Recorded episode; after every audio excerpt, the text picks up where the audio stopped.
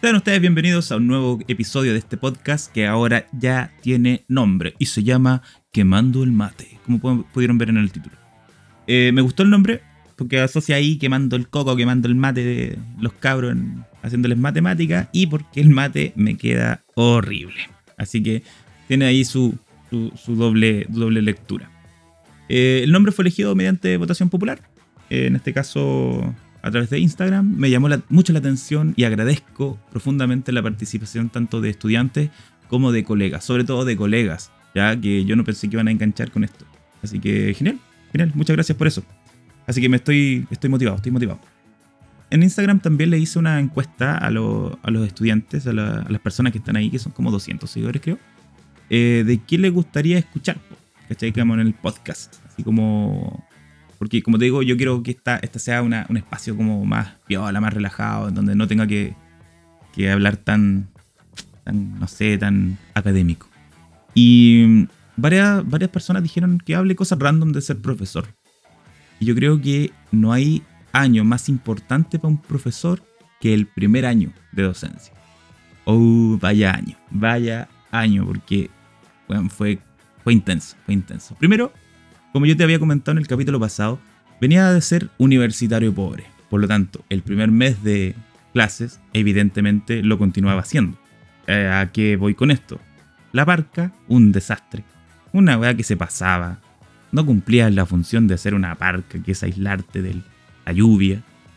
Y aunque te aislara, como caía todo, los pantalones quedaban todos mojados. Los zapatos, uff. Zapatos se pasaba el agua así de inmediato. Entonces, no, era terrible. Yo me acuerdo que llegaba con, con un bolso al colegio. Ya, ya me aburrí porque te juro que llegaba en la mañana y estaba todo el día mojado. Entonces llegaba con un bolso en donde tenía boxer, pantalón, camisa, zapatos.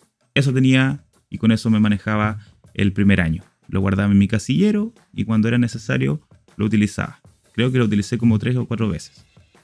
Entonces, terrible. Andaba ahí todo mojado. Aparte, con ropa que tenía de antes. Entonces andaba.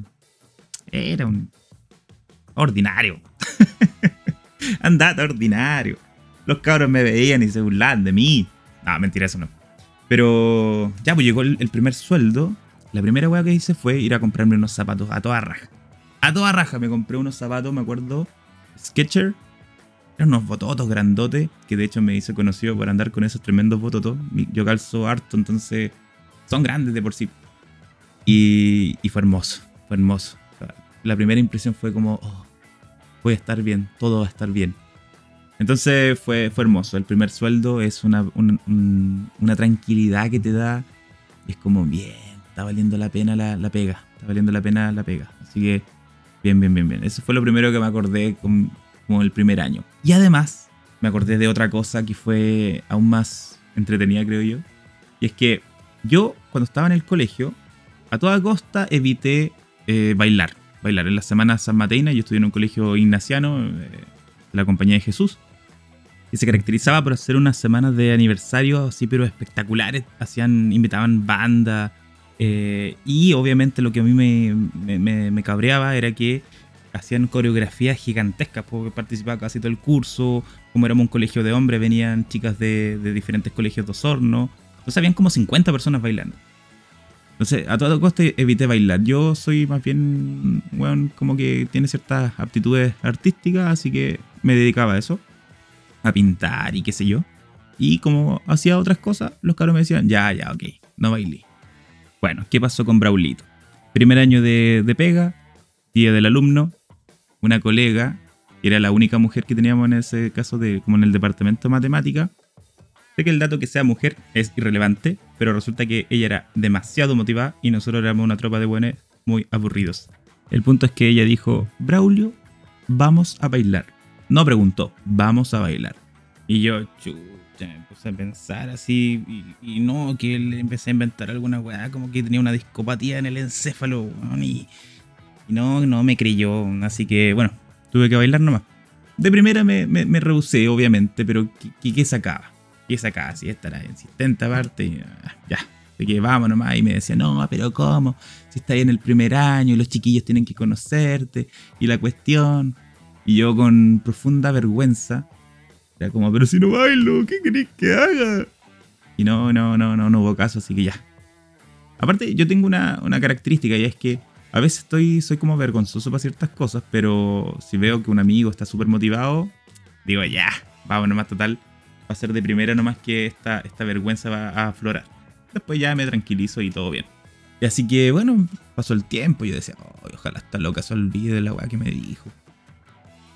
Ay, no se olvidó, no se olvidó. Así que ya me, llegó un día, nos dijo, oye, pedí una sala, así que vamos a ir a, practicar. Yo tengo una coreografía que encontré en un video, así que vamos a bailar. Y yo no tenía idea de cuál canción íbamos a bailar primero.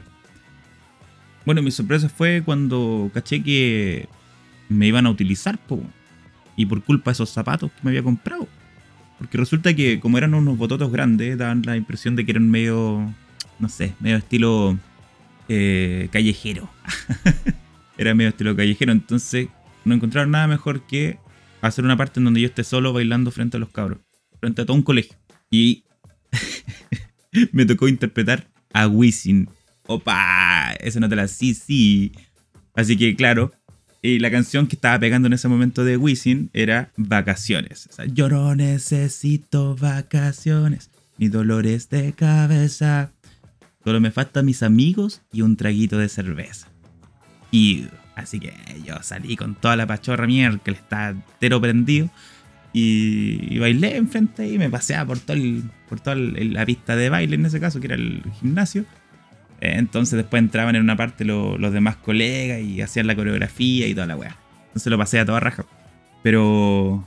Y ahora analizando la letra de esa canción que bailé con tanto ímpetu, con tanta alegría, me doy cuenta que la canción no me representa. Ahora que estoy con licencia por, por estrés, no me representa. ¿Qué es eso de yo no necesito vacaciones, weón? ¿Ah? ¿Wisin? ¿Qué weá, weón? Estoy trabajando en pos del sistema, weón. Cortala, weón. Yo que te conocí, weón.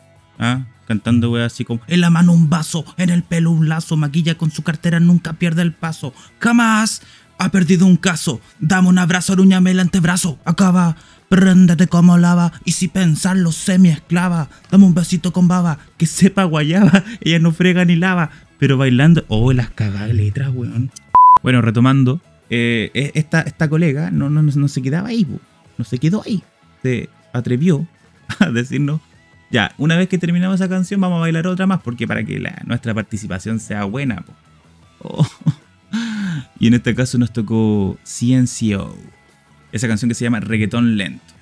Entonces, claro, entrábamos todos ahí, los colegas, haciéndonos los cancheros y la cuestión, y tapándonos. Yo estaba viviendo la movie, viviendo la movie, los, los cabros gritando así, ¡Wow, dale, profe! Y los colegas cagaban la risa, no, ya está en otra. Así que salió a, toda raja, pero bueno, tuve que, me vi la obligación ese primer año a bailar y luego recibir las molestias de los estudiantes más grandes. Cada vez que pasaba, weón, hacían el gesto del baile que hicimos con CNCO. ¿Me arrepiento de algo? No me arrepiento de nada. Entonces fue entretenido, fue un, momento eh, random para mí, porque fue como...